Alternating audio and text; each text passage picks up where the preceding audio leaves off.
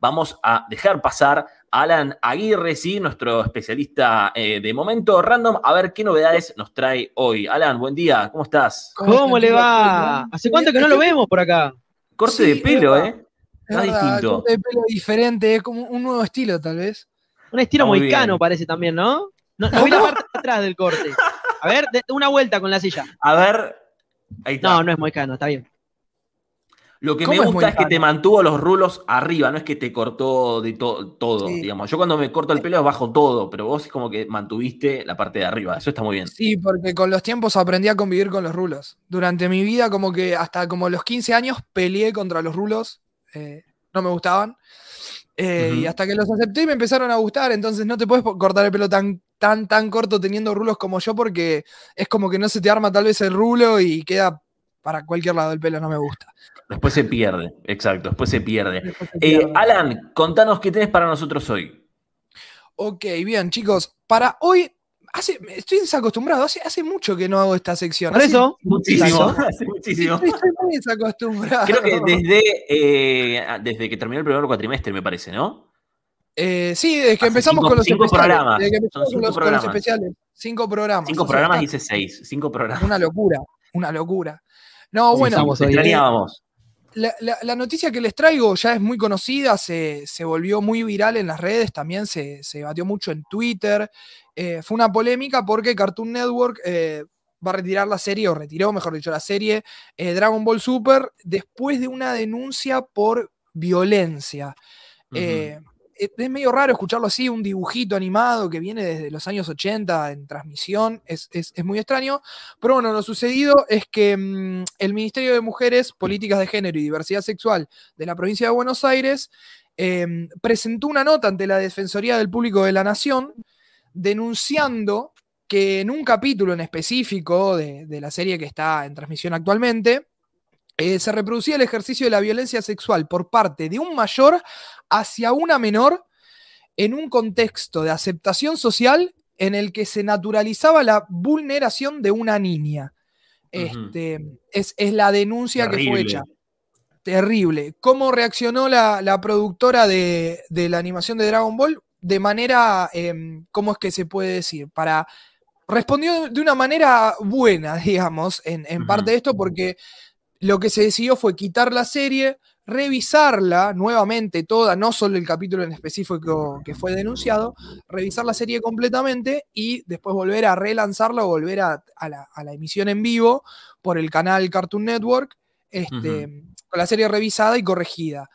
Eh, es, es, es, un, es, un, es un caso bastante extraño, se armó mucho debate sobre si realmente era necesario o si realmente sucedía esto que se relataba, el ejercicio de la violencia Alan. sexual. de, decime, Renzo. Consulta, ¿el recorte de ese momento se puede ver en algún lado para ratificar que se está hablando de algo verídico en cuanto a la denuncia? ¿Vos lo pudiste observar? ¿O, sí, se o no se puede ver? Ya, sí, hoy se, por se, hoy. Hoy por hoy se levantó en, en internet, por supuesto, está disponible.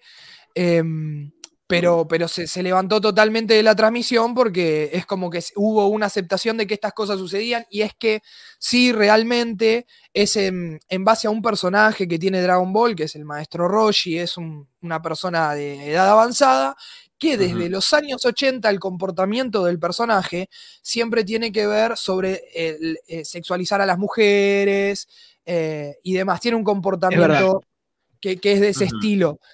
Lo claro. que algunas corrientes del feminismo que defendían que la serie siga en emisión sin revisarla, porque se, se defendió la serie también. Uh -huh. Hubo voces a favor y voces en contra, digamos. Exactamente, la, las voces eh, en contra de que, la, de que la serie sea retirada decían que realmente en realidad eh, no había un contexto de aceptación social dentro de la, de la, de la, producción. Es decir, en el momento en el que sucedían cosas de este tipo, que este personaje quería sobrepasarse con, con algún personaje femenino dentro de la serie y demás, uh -huh. como que era juzgado. No estaba por, lo, por el resto de los personajes de la serie, no estaba bien visto, entonces es como que hay una corriente que defiende que estas cosas hay que mostrarlas, pero uh -huh. hay que em, nada, castigarlas también de cierto modo, por decirlo, ¿no? O repudiarlo, mostrar como que es algo que existe, como que existen señores mayores que piensan de esa manera o que actúan de esa manera,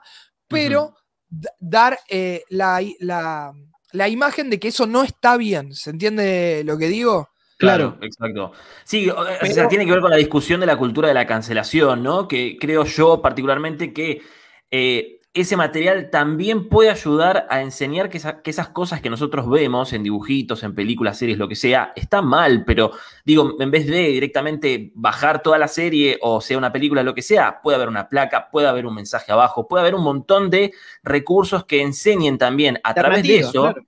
Que eso está mal, sin tener que bajar el contenido completo. No sé si me explico, ¿no? Exactamente, exactamente. Bueno, es que, de hecho, si, si nos ponemos a repasar la escena por la cual se hace la denuncia es en un momento en el que el maestro Roshi, que es este señor grande, le pide a uno de sus alumnos que le presente a su mascota mágica, que es una, mascota que se transforma en diferentes cosas, para poder transformarla en una, entre comillas, hermosa jovencita y utilizar sus servicios. Eh, claro. Y después agrega otro orientado a los niños esa serie también, ¿no? Digo, no sé si está del todo orientado a los niños o es más para adultos. es, más para adultos, pero hay que reconocer, nosotros cuando éramos niños, por decirlo de alguna manera, la vimos, o por lo menos la gran mayoría en la infancia vio Dragon Ball y no es algo nuevo tampoco. No, no, exactamente. De hecho, justamente lo que iba a decir es que yo hace poco, en cuarentena, eh, cuando estábamos en ese momento que todos estábamos encerrados sin saber qué hacer, eh, me, puse a ver Dragon Ball las primeras temporadas del año 85, 86, si no me equivoco, aproximadamente. Que, y nada, y me sorprendió, acostumbrado a ver eh, cosas más nuevas, series más nuevas y demás, me sorprendió cómo trataban en una serie para chicos temas como la sexualidad porque eran muy explícitos. Hoy en día no pasaría absolutamente ningún filtro de censura. No pasarían ningún filtro, esos capítulos no podrían ser publicados. Por eso también me pareció raro en el momento en el que me enteré que el capítulo por el que se hace la denuncia y la serie, fue, la serie que fue retirada es una actual, una que hoy en día está, está siendo emitida.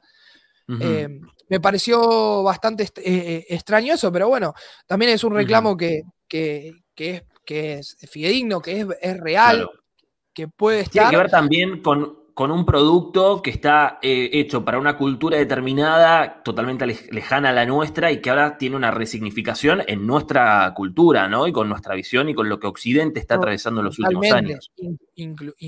Eh, de, la misma manera, en los años 80 también sucedía esto, que como es una serie japonesa, cuando venía, es un, anime, cuando hacían la, el paso a, al a la producción americana, ¿no? De americana me refiero a habla hispana, habla inglesa, es como occidente, se hacía cierta censura. Censura con el tamaño de los senos de los personajes femeninos, e, ese tipo de censuras en, incluso hace 20, 30 años ya existían. Por eso también es un tema de debate, cómo la sociedad va, va cambiando, va evolucionando y cómo también hoy en día eh, pasan cosas de esta como que se denuncia a través de un ministerio y de la Defensoría del Público a una producción que está en la, en la televisión y que encima es retirada y es revisada para ser corregida. Claro, porque seguramente eh, en esa serie habrá otras escenas similares que generen igual polémica, ¿no? Por eso también quizás la decisión de retirar toda la serie completa para revisarla y después de, la, digamos, de, de, haber modificado esas escenas, ponerla al aire nuevamente. No creo que haya sido igualmente una decisión eh, irracional por parte de la productora. Me parece que fue como correcto, eh, adecuado a los tiempos también que estamos viviendo. Sí, no, totalmente. El debate está abierto a decir, bueno, qué se puede o qué no. Últimamente se, la, cultura de la cancelación también se, debate mucho. Antes era la del scratch, después fue, hoy en día es cancelación. Mismo dentro de las corrientes que, de pensamiento que debaten estas ideas, eh, hay muchos enfoques y es, un debate que está muy presente eh, hoy en día. Perfecto.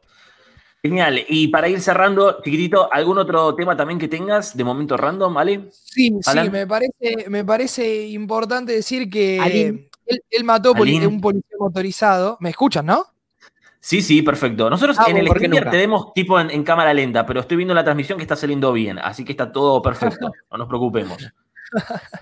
No, bueno, nada, rapidito para ir cerrando. El mató un policía motorizado, anunció un nuevo disco Bien. que se va a llamar Unas vacaciones raras, en referencia, bueno, a un diálogo que se da en la serie Ocupas, porque, bueno, justamente el cantante de El mató un policía motorizado, Santiago Barrio Nuevo, Santiago Motorizado, eh, fue el que reeditó y volvió a hacer toda la composición musical para la serie Ocupas cuando fue adaptada a Netflix por cuestiones de eh, copyright, de derechos de copia, que las que habían sido utilizadas originalmente en el año 2000 no se podían usar. Bueno, él hizo algunas nuevas canciones o reversionó canciones viejas del Mató para introducirlas en la serie. Lo que va a salir es un disco con todas esas canciones eh, editadas y reversionadas. Incluso hay una o dos que son eh, compuestas específicamente para la serie. Van a salir todas en un disco que de hecho el arte de tapa del disco tiene a los cuatro personajes principales de la serie Ocupas, el Pollo, Walter eh, y el, el Chiqui y Ricardo, eh, acostados, dibujados, acostados en el fondo de un, de un colectivo. Un, un vagón, un colectivo, claro, un transporte Un público. colectivo. Exactamente. Excelente. Es un retrato, el el disco sería un retrato de la serie, básicamente. Genial, entonces toda la actualidad de las series, de la música, de la mano de Alan Aguirre, te- quizás te veamos en un ratito en la ruleta, ¿no? ¿Puede ser?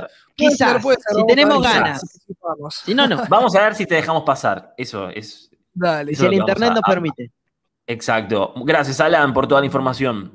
No, por nada, chicos. Nos estamos viendo en un ratito, tal vez.